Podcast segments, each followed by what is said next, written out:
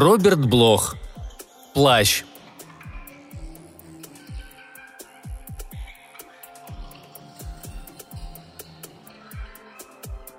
Солнце умирало. Медленно опускаясь в гробницу за холмами на горизонте, оно в своей агонии залило кровавыми закатными лучами небо. Ветер, завывая, гнал на запад шуршащую процессию сухих листьев, торопя на похороны павшего светила. «Чушь», – произнес Хендерсон и отогнал неуместные мысли. Солнце заходило на фоне ржавого красного неба, отвратительный промозглый ветер кружил полусгнившие листья, сбрасывая их в канаву. И зачем только лезет в голову эта выспренная чепуха? «Чушь», — снова сказал он. «Наверное, во всем виноват праздник. Как-никак сегодня Хэллоуин, День всех святых. И закат знаменует приход роковой ночи. В эту страшную ночь по миру бродят духи, а из-под земли, из могил доносятся голоса мертвецов. Но на самом деле сегодня обычная холодная и сырая осенняя ночь. Хендерсон тяжело вздохнул. В былые времена, размышлял он мрачно, приход ее особо отмечался всеми, Средневековая Европа, замирая от суеверного ужаса, посвятила эту ночь осклабившемуся ужасу неведомого. Когда-то миллионы дверей наглухо запирались, чтобы в дом не проникли зловещие гости. Миллионы голосов бормотали молитвы, к небу поднимался дым от миллионов коптящих свечей. «В этом есть даже нечто величественное», — отметил Хендерсон. Жизнь тогда была полна необъяснимых тайн, и люди замирали в ужасе, не зная, что откроется их взору там, за следующим поворотом полуночной дороги. Их окружали демоны и чудовища, призраки, жаждущие получить душу неосторожного. И видит Бог тогда, к слову душа, относились без нынешнего легкомыслия. Новомодный скептицизм отнял сокровенный смысл у существования. Человек больше не боится потерять свою душу. Чушь. Хендерсон повторял слово механически – Короткое жесткое слово, которым он всегда прерывал ненужные мысли, воплощало что-то от самой сути 20 века, грубой реальности современной жизни. Та часть мозга, которая незамедлительно реагировала на романтическое настроение, заменяла Хендерсону голос общественного мнения, миллионов здравомыслящих людей, которые хором воскликнули бы «чушь», узнав о столь несовременных мыслях. Поэтому Хендерсон, вынеся сам себе приговор, постарался сразу же забыть о своем странном порыве, кровавых полосах, перечертивших небо и прочей ерунде. Он направлялся вниз по улице, освещенной закатными лучами солнца, чтобы купить наряд для костюмированной вечеринки. Чем тратить время на пустые рассуждения об истоках нынешнего праздника, лучше побыстрее найти нужную лавочку, пока хозяин не закрыл ее на ночь. Он окинул взглядом ряд окутанных тенями мрачных зданий, между которыми велась узкая улочка. Снова вытащил бумажку и, прищурясь, проверил адрес, выписанный из телефонного справочника. Что, они не могут как-то освещать фасады своих жалких лачуг? Никак не разглядеть номера домов. Конечно, это заброшенное место, бедняцкий квартал, но все-таки. Наконец он увидел нужный дом на другой стороне улицы и поспешил туда. Заглянул в витрину. Последние лучи солнца, словно сверкающие лезвия, прорезали себе путь сквозь узкое пространство между зданиями и падали прямо на стекло – ярко осветив то, что выставлено за ним. Хендерсон невольно охнул и отшатнулся. Это ведь обычная витрина, а не окно в преисподнюю. Откуда взялись раскаленно-красные языки пламени, среди которых ухмылялись, гримасничали страшные морды чудовищ? «Закат», – пробормотал Хендерсон. «Ну, конечно. А чудовища – просто умело сработанные маски. Такие товары выставляют на обозрение в подобных лавках. Но впечатлительных все это определенно может ошарашить.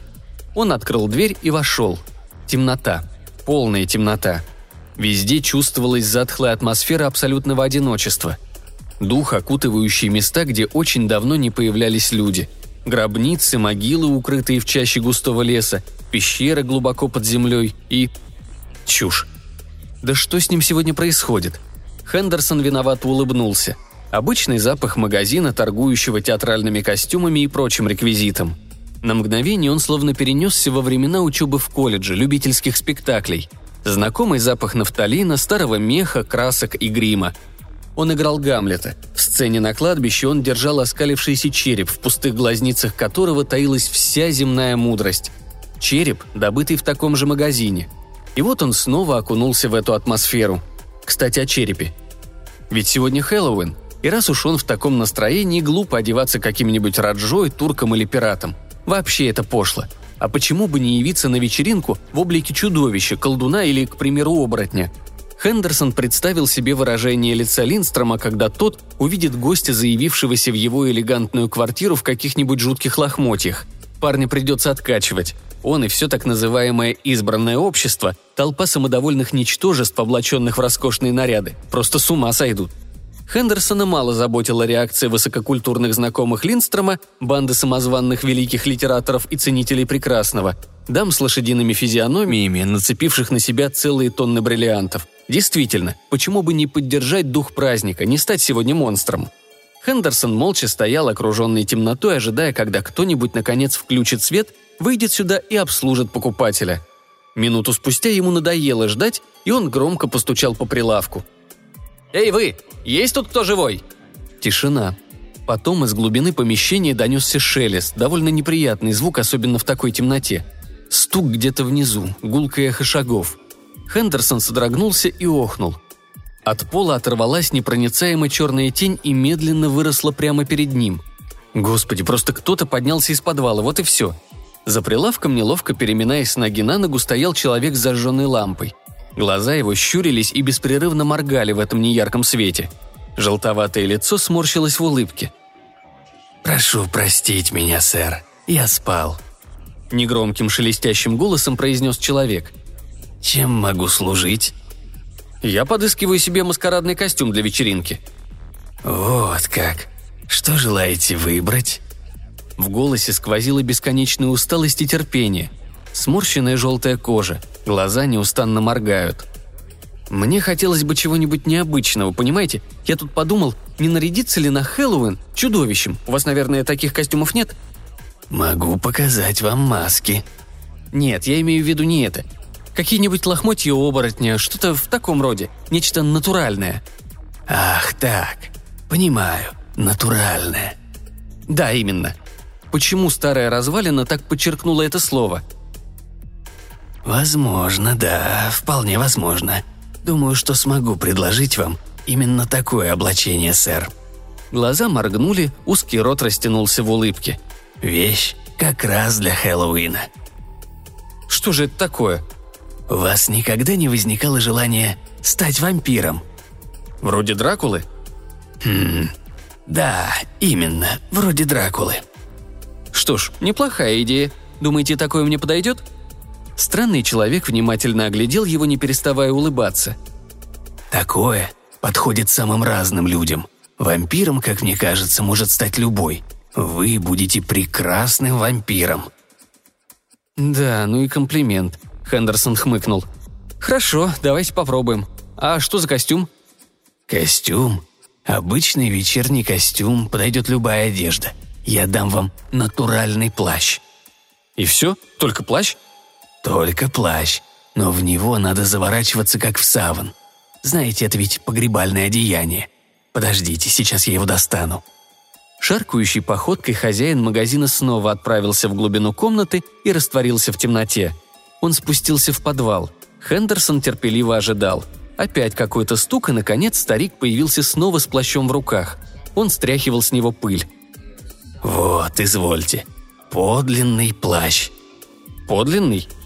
«Разрешите помочь вам примерить его. Вот увидите, плащ сразу преобразит вас, сэр». Тяжелая, пронизанная холодом одежда давила на плечи. Хендерсон отступил немного, чтобы хорошенько рассмотреть себя в зеркале и уловил странный удушливый запах. Даже при тусклом свете лампы было видно, что, надев плащ, он стал выглядеть совсем по-иному. Его от природы продолговатое лицо еще больше вытянулось, щеки ввалились, глаза горели, и кожа казалась особенно бледной по контрасту с непроницаемой темнотой плаща. Это было широкое одеяние черного цвета. «Подлинный, сэр, подлинный», – бормотал старик. Каким-то непостижимым образом он очутился рядом – Хендерсон не заметил в зеркале его приближения. «Я беру его», – произнес Хендерсон. «Сколько?» «Убежден, вы получите незабываемое впечатление». «Сколько он стоит?» «Ах, да. Ну, скажем, пять долларов. Устраивает?» «Держите». Старик взял деньги, беспрерывно моргая, и снял плащ с покупателя. Как только ткань соскользнула с плеч, неожиданно исчезло ощущение холода – Наверное, подвал здесь не отапливается, плащ был как ледышка. Старик упаковал покупку и, улыбаясь, протянул сверток Хендерсону. «Принесу его завтра», — обещал Хендерсон. «Зачем же? Вы его купили. Он теперь ваш». «Но...» «Я собираюсь в скорости оставить это дело. Уверен, вам он принесет больше пользы». «Но ведь...» «Желаю вам приятно провести вечер. Всего доброго». Хендерсон растерянно направился к выходу. У двери обернулся, чтобы кивнуть на прощание этому странному человечку, беспрерывно моргавшему даже при неярком свете. Из темноты за ним, не отрываясь, следила пара светящихся глаз. Эти глаза больше не моргали. «Всего доброго», – произнес Хендерсон и быстро закрыл за собой дверь. «Да, он сегодня немного не в себе». Когда настало восемь часов, Хендерсон едва удержался от того, чтобы позвонить Линстрому и предупредить, что не сможет прийти – с той минуты, как он надел этот проклятый плащ, его стало знобить, как от лихорадки. А когда подходил к зеркалу, все расплывалось перед глазами, трудно было даже различить свое отражение. Но после нескольких порций виски ему стало намного лучше. Он ведь не обедал, а спиртное согрело и взбодрило, так что теперь он чувствовал себя вполне готовым к вечеринке. Хендерсон несколько раз прошелся по комнате, чтобы привыкнуть к новой одежде. Оборачивал плащ вокруг себя, кривя рот в приличествующей вампиру кровожадной усмешке – Черт возьми, из него получится первоклассный Дракула. Он вызвал такси и спустился в вестибюль. Вошел шофер. Хендерсон поджидал его, завернутый в непроницаемо черную ткань. «Я хочу, чтобы вы отвезли меня», – произнес он низким голосом. Шофер бросил быстрый взгляд на его длинную фигуру и моментально побледнел. «Это что ж такое?» «Я вызвал вас», – угрожающе торжественно объявил Хендерсон, едва удерживаясь от смеха. Давно уж он так не веселился. Он уставился на водителя, придав лицу кровожадное вампирское выражение. «Да-да, все в порядке, босс, окей». Водитель почти бегом направился к своей машине. Хендерсон неторопливо шествовал за ним. «Куда поедем, босс? Ой, то есть, сэр!» Он даже не повернул к Хендерсону искаженного страхом лица, когда тот называл адрес – Такси рванулось с места, и Хендерсон не удержался от присущего всем настоящим вампирам глухого, наводящего ужас смеха. При этих звуках водителя, очевидно, охватила паника, и он едва не превысил установленный в городе предел скорости. Хендерсон захохотал. Впечатлительный водитель задрожал, как в лихорадке. Запоминающаяся поездка. Однако финал превзошел все ожидания. Когда они прибыли на место и Хендерсон вышел из машины, Дверца за ним моментально захлопнулась, и водитель рванул с места, забыв об оплате проезда. «Должно быть, я вошел в роль», – подумал он самодовольно, заходя в лифт. С ним в кабине до самого верхнего этажа, где располагались роскошные апартаменты Линстрома, поднимались еще несколько человек. Всех их Хендерсон встречал на прошедших вечеринках, но ни один почему-то не узнал его. Это было даже приятно – сознавать, что с помощью нового плаща и устрашающей гримасы он способен полностью изменить свою внешность. Те, кто сейчас стояли рядом, были облачены в замысловатые костюмы. Одна из дам загримирована под пастушку с картины Ватто, другая одета как испанская танцовщица. Высокий мужчина изображал паяца, его спутник – Тореадора. Но Хендерсон легко узнал их всех, потому что эти дорогостоящие изыски – просто павлиньи перья, долженствующие подчеркнуть достоинство и скрыть недостатки внешности, а не преобразить ее по-настоящему – Большинство участников маскарадных увеселений, выбирая костюм, отдают дань своим подавленным желаниям. Женщины всячески подчеркивают свои прелести. Мужчины демонстрируют мускулатуру, как этот бравый Тореадор, или же пародируют упоение мужественностью. Их всех просто жалко. Ничтожные глупцы, радостно стягивающие свои привычные респектабельные костюмы и в припрыжку бегущие на заседание очередного тайного ордена, на любительский спектакль или, как сейчас, на костюмированный вечер, чтобы дать хоть какую-то пищу воображению, задыхающемуся от серой обыденной жизни. Хендерсон часто думал, почему они никогда не разгуливают в таких вот павлиньих нарядах по улицам. Разумеется, его спутники из высшего общества прекрасно выглядели в своих маскарадных облачениях, пышущие здоровьем, холеные самцы и самки, розовощеки и полные сил, такие полнокровные, сочные. Вот, например, какая прекрасная крепкая шея, нежное горло. Он перевел взгляд на гладкие полные руки женщины рядом с ним и долго не отрывал глаз. Потом, наконец, заметил, что все отодвинулись от него. Они сбились в углу, словно боялись его взгляда, гримасы, перечертившей лицо, его черного плаща. Все разговоры прекратились. Женщина подняла голову, словно хотела что-то сказать Хендерсону, но в это мгновение лифт остановился. Что происходит? Сначала водитель, теперь это женщина. Может быть, он слишком много выпил? Но на размышление времени уже не оставалось. Вот стоит Маркус Линдстром собственной персоной и пытается втиснуть ему в руку бокал. «А тут что у нас? А, инфернальный злодей!» С первого взгляда видно, что Линдстром, как всегда, на таких вечеринках уже хорошенько нализался. Вокруг упитанного хозяина сегодняшнего маскарада словно клубилась завеса алкогольных паров. «Ну-ка выпей, Хендерсон, дружище, а я прямо из горлышка. Я сначала просто опешил при виде тебя. Как ты смог так загримироваться?» «Загримироваться? На мне нет никакого грима». «Ох, да, наверное. Как глупо с моей стороны. Да, глупо». Хендерсон не мог поверить своим глазам. Неужели Линстром и вправду сейчас отшатнулся от него, а в глазах толстяка действительно появилось что-то похожее на панику? Да ему просто спиртное ударило в голову. Вот и все. «Я... я...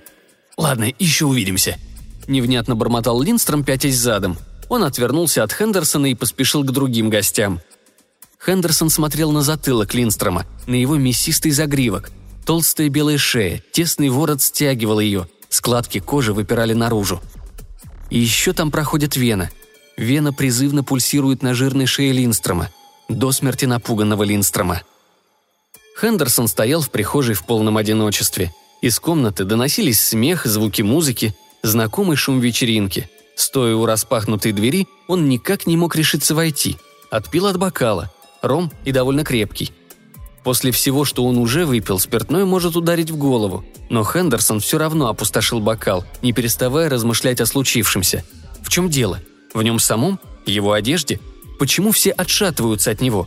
Может быть, он так вошел в роль, что бессознательно ведет себя как вампир? А слова Линстрома о гриме? Повинуясь внезапному импульсу, Хендерсон подошел к большому зеркалу, стоявшему в прихожей. Он качнулся, выпрямился. Прихожая ярко освещена, он стоит прямо перед стеклом, но ничего не видит. Он не отражается в зеркале. Из глотки вырвался тихий зловещий смех. Он стоял, уставясь перед собой, и смеялся все громче и громче. «Я пьян», – произнес он негромко. «Конечно, пьян. Дома с трудом различал себя в зеркале, а сейчас допился до того, что вовсе ничего не вижу. Ясное дело, нализался. Вел себя как дурак, пугал людей. Уже начались галлюцинации. Вернее, я не вижу то, что должен видеть. А вот теперь появились призраки. Ангелы. Он понизил голос, прищурился. «Точно ангел. Уже стоит позади меня. Привет, ангел!» «Привет». Хендерсон резко повернулся, едва не упав. Девушка. На ней темный плащ, золотистые волосы, словно сияние, обрамляют прекрасное бледное лицо – глаза небесной голубизны, губы цвета адского пламени. «Неужели это не видение?» – мягко произнес Хендерсон. «Или я, глупец, напрасно поверил в такое чудо?» «Ваше чудо зовут Шейла Дарли. Она как раз собирается с вашего разрешения напудрить нос». Стивен Хендерсон любезно оставляет сие зеркало в вашем полном распоряжении. Хендерсон немного отступил, не отрывая от нее глаз. Девушка одарила его полукокетливой, полузадумчивой улыбкой – Никогда не видели, как женщины пудрятся?» «Не думал, что ангелы тоже пользуются косметикой», — отозвался Хендерсон. «Что ж, я еще многого не знаю о жизни ангелов. С этой минуты я решил посвятить себя исследованию данной проблемы. Мне так много предстоит выяснить, так что не удивляйтесь, если весь вечер я буду ходить за вами следом и заносить свои наблюдения в записную книжку». «Записная книжка? У вампира?» «О, я весьма интеллигентный вампир не имею никакого отношения к неотесанной банде неумытых уроженцев Трансильвании, которые только и умеют, что бегать по лесам. Когда мы познакомимся поближе, вы убедитесь, что я могу быть очень милым вампиром». «Ну, конечно, это видно с первого взгляда», — насмешливо произнесла девушка. «Но подумайте, ангел и вампир. Странное сочетание, правда?» «Мы можем делиться опытом», — объявил Хендерсон. «Кстати, я подозреваю, что у вас стоится что-то дьявольское. Скажем, этот темный плащ поверх белоснежного одеяния. Черный ангел. Что если вы вовсе не спустились с небес? Возможно, у нас есть что-то общее». Хендерсон произносил обычные салонные любезности, но в душе его бушевал ураган. Он вспомнил, что утверждал когда-то в спорах с друзьями. Циничные выводы, в справедливости которых, казалось, убеждала сама жизнь. В свое время он объявил, что любовь с первого взгляда – выдумка, существующая лишь в книгах и спектаклях, где такой драматический ход нужен для того, чтобы подстегнуть развитие сюжета. Он полагал, что люди именно оттуда узнают о подобной романтической ерунде и сами себя убеждают в том, что так происходит и в жизни, хотя ощущают лишь обычную животную страсть. Но вот появилась Шейла, белокурый ангел, и мрачные мысли, глупая возня с зеркалом, пьяная одурь – все стало неважным, исчезло словно по мановению волшебной палочки. Теперь он мог думать лишь о ней, мечтать о губах, красных и сочных, как вишни, небесно-голубых глазах и тонких, как у фарфоровой статуэтки, белоснежных руках. Очевидно, его взгляд выразил чувство, которое он испытывал, и девушка все поняла. «Ну что?» – тихонько произнесла она. «Надеюсь, осмотр вас удовлетворил?» О, это еще мягко сказано, как и подобает настоящему ангелу. Но один нюанс в повадках небесных созданий мне особенно любопытен. Скажите, ангелы танцуют? Какой тактичный вампир. Что ж, пройдем в комнату? Он взял ее под руку, и они вошли в гостиную. Веселье было в полном разгаре. Напитки уже подняли праздничное настроение собравшихся до нужной высоты, но танцевальная фаза вечеринки, кажется, завершилась. Небольшие группы, разбившись на парочки, разбрелись по комнате. Облюбовав себе укромные уголки, они, разгоряченные раскованной атмосферой, царящей здесь, и спиртным, хихикали, хохотали, томно шептались. Неизменные заводилы развлекали желающих своими выходками. Везде чувствовался ненавистный Хендерсону дух бездумного, пустого, пьяного веселья – Словно бросая им вызов, он выпрямился во весь рост, плотнее закутался в плащ, на бледном лице появилась зловещая вампирская усмешка. Он шествовал по комнате в мрачном молчании. Шейла, кажется, решила, что все это ужасно забавно. «Покажи им настоящего вампира», — хихикнула она, прижимаясь к его руке, и Хендерсон повиновался. Он пронизывал проходящие мимо парочки пристальным гипнотическим взглядом, растягивал губы, демонстрируя жуткую вампирскую ухмылку женщинам. Там, где он проходил, немедленно стихал веселый гул. Разговоры прекращались, все поворачивались в его сторону. Он шествовал по огромной комнате, словно сама красная смерть. За ним тянулся шлейф шепотков, приглушенных вопросов. «Кто этот человек?» Он поднимался на лифте с нами и... Эти глаза. Вампир. «Hello, Дракула!» Перед ним возник Маркус Линдстром в компании довольно мрачной брюнетки в костюме Клеопатры. Парочка выскочила навстречу Хендерсону. Толстяк с трудом удерживался в вертикальном положении. Его спутница и собутыльница была не в лучшем состоянии. В клубе Хендерсону нравилось общаться с трезвым Маркусом, но его всегда раздражало поведение Линстрома на вечеринках. В таком состоянии его приятель становился особенно невыносимым. Он начинал хамить. «Детка, хочу тебе представить моего очень-очень хорошего знакомого. Да, друзья и подруги, сегодня, в День всех святых, я пригласил на наш праздник графа Дракулу вместе с дочерью.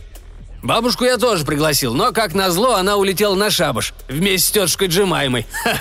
Граф, познакомьтесь с моей маленькой подружкой». Брюнетка, кривя рот, уставилась на Хендерсона. «О, Дракула, какие у тебя большие глаза! О, какие у тебя большие зубы! О...» «Ну, полно, Маркус!» – попытался прекратить эту сцену Хендерсон – но хозяин уже повернулся к собравшимся гостям и начал вещать на всю комнату. «Друзья, рад вам представить единственного и неповторимого подлинного вампира в неволе. Остерегайтесь подделок!» Дракула Хендерсон – редчайший экземпляр кровососа обыкновенного со вставными клыками. При любых других обстоятельствах Хендерсон оборвал бы монолог Линстрома хорошим ударом в челюсть. Но рядом стояла Шейла, а вокруг толпятся гости – Лучше попытаться обратить все в шутку, высмеять эти неловкие потуги на остроумие. Он ведь вампир? Почему бы не поступить как настоящий вампир? Хендерсон улыбнулся девушке, потом повернулся к любопытным, нахмурился и провел руками по плащу. Только сейчас он заметил, что ткань по краям немного грязная или пыльная. Холодный шелк легко скользил между пальцев, длинная тонкая рука Хендерсона прикрыла черным одеянием грудь. Он словно закутался в ледяную ткань. Это мгновенно придало уверенности в себе. Он широко раскрыл глаза и почувствовал, как все застыли, завороженные его горящим взглядом. Медленно разжал губы.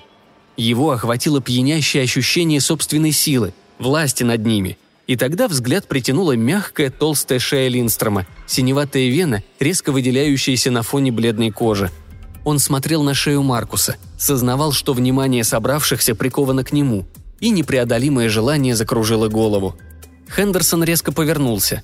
Глаза его не отрывались от обильной плоти, от собравшейся в толстой складке кожи, от жировых валиков, подрагивавших на шее. Руки сами собой протянулись вперед.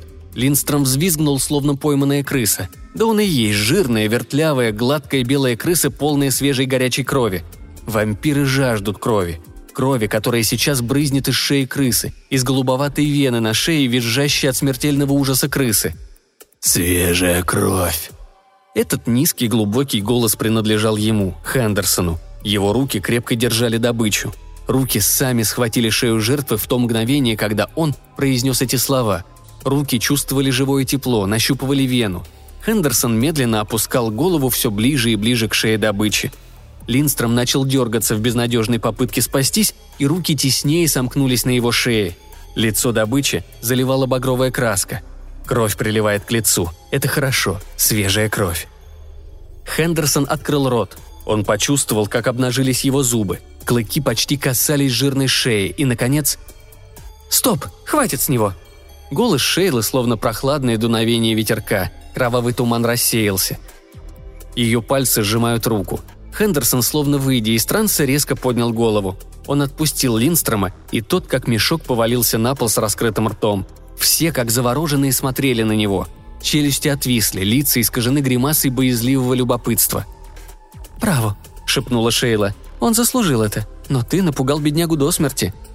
Хендерсон с трудом взял себя в руки, заставил губы растянуться в приятной улыбке, повернулся к толпе. «Леди и джентльмены», — объявил он, Небольшая демонстрация, чтобы вы могли воочию убедиться в абсолютной справедливости утверждений нашего дорогого Маркуса. Я действительно вампир. Теперь я убежден, больше никому из вас не угрожает опасность. Если среди собравшихся есть доктор, мы можем организовать переливание крови для пострадавшего». С лиц понемногу исчезла гримаса страха, кое-где раздался смех. Обычная нервная реакция. Постепенно истерическое хихиканье перешло в здоровый хохот. Хендерсону удалось превратить инцидент в застольную шутку, и только глаза Маркуса по-прежнему выражали панический ужас – он знал правду. Но тут в комнату влетел один из заводил и привлек на себя всеобщее внимание. Он спустился на улицу, позаимствовав фартук и кепи у мальчишки-продавца газет, напялил их на себя и теперь бегал по комнате, размахивая стопкой газет. «Экстра, экстра! Свежие новости! Страх и ужас в День всех святых! Экстра!» Смеющиеся гости расхватывали газеты. Какая-то женщина подошла к Шейле. Девушка пошла за ней, ступая неуверенно, как во сне – «Увидимся позже», – бросила она Хендерсону. Ее взгляд словно воспламенял. Но ужасное ощущение, охватившее его, когда в руках беспомощно трепыхался Линстром, до сих пор не давало покоя. Как он мог сделать это? Вопящий шутник подбежал, сунул ему газету, и Хендерсон машинально развернул ее. «Страх и ужас в день всех святых», – так кричал псевдогазетчик. «Что там?» Он вгляделся. Читать было трудно, все расплывалось перед глазами. Заголовок. Хендерсон едва не выронил листок. Это действительно экстренный выпуск. Он лихорадочно проглядывал заметку, и сердце все больше сжимал безнадежный страх. Пожар в магазинчике маскарадных костюмов. Около восьми часов вечера вызвали пожарных. Потушить не удалось. Помещение полностью сгорело, ущерб достигает... Странное обстоятельство, владелец магазина неизвестен, обнаружен скелет под... «Нет, не может быть!» – вырвался у него громкий возглас – он перечитал это место. В ящике с землей в подвале обнаружен скелет. Нет, не в ящике, это был гроб. Еще два рядом оказались пусты. Скелет завернут в плащ, огонь не тронул его. Конце приводились рассказы очевидцев, страшные заголовки, которым напечатали для пущего эффекта жирным шрифтом. Соседи боялись появляться рядом с домом. Там жили в основном выходцы из Венгрии. Слухи о странных незнакомцах, посещавших магазин, случаях вампиризма. Один из местных жителей уверял, что там проходили тайные сборища какого-то ужасного культа, суеверные сплетни о том, чем торговал владелец лавки, любовные зелья, амулеты из неведомых краев, необычные одеяния, обладавшие сверхъестественными свойствами. Странная одежда, вампиры, плащи. Глаза. Его глаза. «Это подлинный плащ. Я собираюсь в скорости оставить это дело. Вам он принесет больше пользы». Обрывки воспоминаний вихрем пронеслись в голове – Хендерсон бросился в прихожую, к большому зеркалу. На мгновение он замер там, затем скинул руку, чтобы заслонить глаза и не видеть того, что бесстрастно показало ему стекло. Там не было его отражения. Вампиры не отражаются в зеркале. Вот почему он так пугал окружающих. Вот откуда странные желания при виде человеческой шеи. Он почти уступил им, когда схватил Линстрома. Господи, что же делать? Всему виной плащ, непроницаемый черный плащ, немного испачканный по краям. Это земля, следы могильной земли. Когда холодный как лед плащ окутывал его, он внушал ощущение подлинного вампира. Проклятый кусок ткани, некогда обвивавший тело живого мертвеца, Носферату. Рыжеватое пятнышко на рукаве, засохшая кровь. Кровь. Хорошо бы снова увидеть кровь. Ощутить, как струится теплый жизнетворный красный ручеек. Нет, это безумие. Он пьян, он просто спятил. Ага, мой бледнолицый друг-вампир.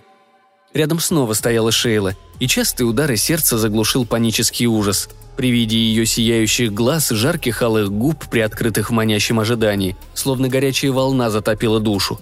Хендерсон посмотрел на хрупкую белую шею, окаймленную переливающейся чернотой плаща, и другое страшное желание опалило все его существо. Любовь, страсть и жажда. Наверняка это отразилось в его глазах, но девушка не дрогнула. Она ответила ему взглядом, в котором горело тоже пламя. Шейла тоже любит его. Не раздумывая, Хендерсон стащил себя плащ. Ледяная тяжесть, давившая плечи, сразу исчезла. Вот и все. Какая-то часть его естества сопротивлялась, не желала, чтобы он освободился от сладкого плена.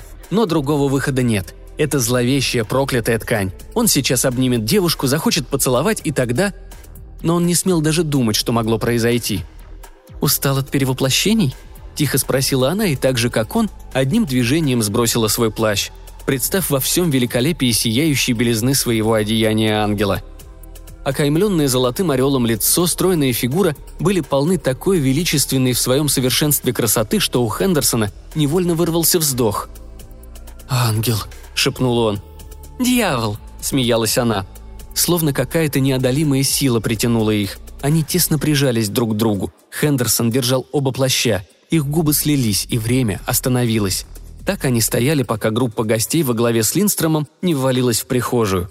При виде Хендерсона толстяк побледнел и съежился. «Ты...» – прошептал он. «Ты хочешь...» «Просто уйти», – Хендерсон улыбнулся. «Мы просто уходим». Сжав руку девушки, он увлек ее в лифт и захлопнул дверь перед самым носом у бледного, оцепеневшего от страха Линстрома. «Ты действительно хочешь покинуть их?» – шепнула Шейла, тесно прижавшись к его руке. «Да, но мы не спустимся вниз. Нет, мы не спустимся в мои владения. Мы вознесемся к тебе, на небеса». «Садик на крыше?» «Именно, мой бесценный ангел. Я хочу внимать тебе среди райских кущ, целовать, окруженный облаками и...» Лифт начал подниматься, его губы снова нашли ее.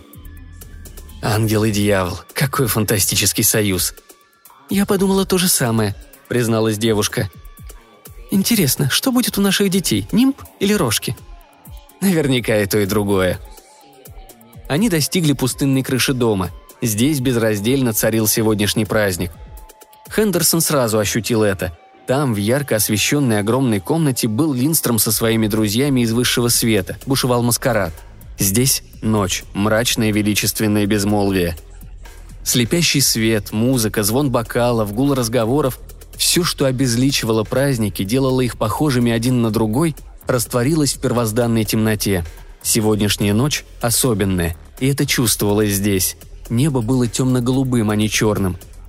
Как серые бороды нависших над землей гигантов, изумленно разглядывавших круглый оранжевый шар луны, собрались густые облака. Пронизывающий ледяной ветер, дующий с моря, наполнял воздух едва различимыми шепотками, которые принес с собой из далеких краев. Небо, по которому летели ведьмы на шабаш – Колдовская луна, зловещая тишь, в которой едва слышалось бормотание нечестивых молитв и заклинаний. Облака скрывали чудовищные лики тех, кто явился на зов из крайних пределов тьмы. Сегодня – царство Хэллоуина. Сегодня – день всех святых. К тому же здесь чертовски холодно. «Дай мне мой плащ», – шепнула Шейла. Он машинально протянул его, и великолепная черная ткань окутала девушку. Ее глаза манили – он был бессилен против их завораживающей силы. Дрожа, он поцеловал ее. «Ты замерз», – произнесла она. «Надень свой плащ». «Да, Хендерсон, надень его сейчас, когда ты не можешь оторвать взгляды от ее шеи. А когда снова поцелуешь ее, захочется прильнуть к нежному горлу. Она покорится, потому что жаждет любви. А ты примешь ее дар, потому что жаждешь ощутить вкус свежей крови. Ее крови. «Надень его, милый, надень сейчас же», – настойчиво шептала девушка. Ее голос дрожал от лихорадочного нетерпения. Глаза горели желанием, таким же сильным, как и его страсть. Хендерсона била дрожь. Закутаться в этот зловещий символ зла? Черный могильный плащ, плащ смерти, плащ вампира. Дьявольский плащ, наполненный собственной, холодной, призрачной жизнью, которая обволакивает хозяина, чудовищно искажает лицо, рассудок, заставляет все существо содрогаться от неутолимой жажды? Вот так. Тонкие нежные руки обвелись вокруг него, набрасывая тяжелую ткань на плечи.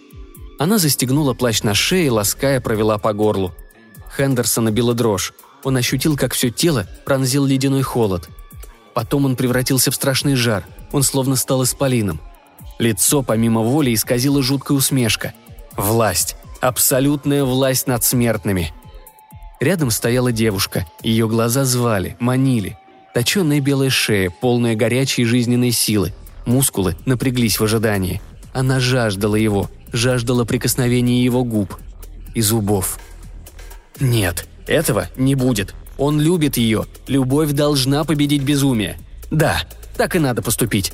Не снимать плащ, одолеть его власть, чтобы обнять любимую, а не схватить как добычу. Он должен так поступить. Он должен проверить себя. «Шейла!» Смешно, каким низким стал его голос. «Да, милый?» «Шейла, я должен рассказать тебе все». В ее глазах светится ожидание, покорность. Она не станет сопротивляться. Это будет так легко. «Шейла, пожалуйста, выслушай меня. Ты читала газету?» «Да». «Я... я получил этот плащ там, в магазине, который сгорел. Мне трудно все объяснить внятно. Ты видела, что я сделал с Линстромом. Тогда я чуть было не довел дело до конца, понимаешь? Я хотел укусить его.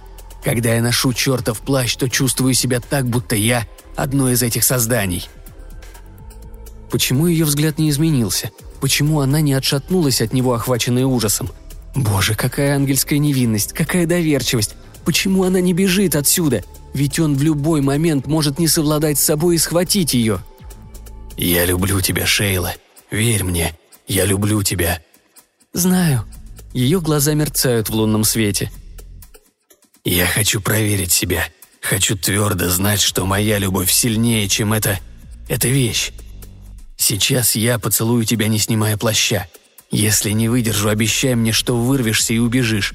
Быстро, как только сможешь. Надо, чтобы ты поняла, почему я так поступаю. Я должен встать лицом к лицу с этой страшной силой, бороться с ней и доказать, что моя любовь к тебе настолько чиста, непобедима. Ты боишься? Нет. В ее глазах светилось прежнее желание. Если бы она только знала, что сейчас делается с ним – ты ведь не думаешь, что я сошел с ума? Я разыскал тот магазин, хозяин казался таким страшным маленьким старичком. И он дал мне плащ, даже сказал, что это подлинный плащ вампира. Я думал, что он шутит, но сегодня увидел, что не отражаюсь в зеркале, а потом чуть не прокусил вену на шее Линстрома. Теперь я хочу тебя, но я хочу проверить свою выдержку». «Ты не сошел с ума, я все понимаю, я не боюсь». «Тогда Губы девушки приоткрылись в призывной вызывающей улыбке. Хендерсон собрал все силы, наклонился к шее любимой, борясь с собой. На мгновение он застыл, так освещенный призрачным светом оранжевой луны. Его лицо исказилось. А девушка манила его дразнящим взглядом. Ее странные, неестественно красные губы раздвинулись. Тишину нарушил насмешливый серебристый смех. Белоснежные руки оторвались от черного как ночь плаща и ласково обвили шею Хендерсона. «Я все знаю», я сразу все поняла, когда посмотрела в зеркало. Поняла, что ты носишь такой же плащ. Достал его там же, где я достала свой. Странно. Она притянула его к себе, но губы ее ускользнули от поцелуя. Он застыл, ошеломленный ее словами. Горло обожгло ледяное прикосновение маленьких острых зубов. Он почувствовал странно умиротворяющий ласковый укус. Потом вокруг опустилась вечная тьма –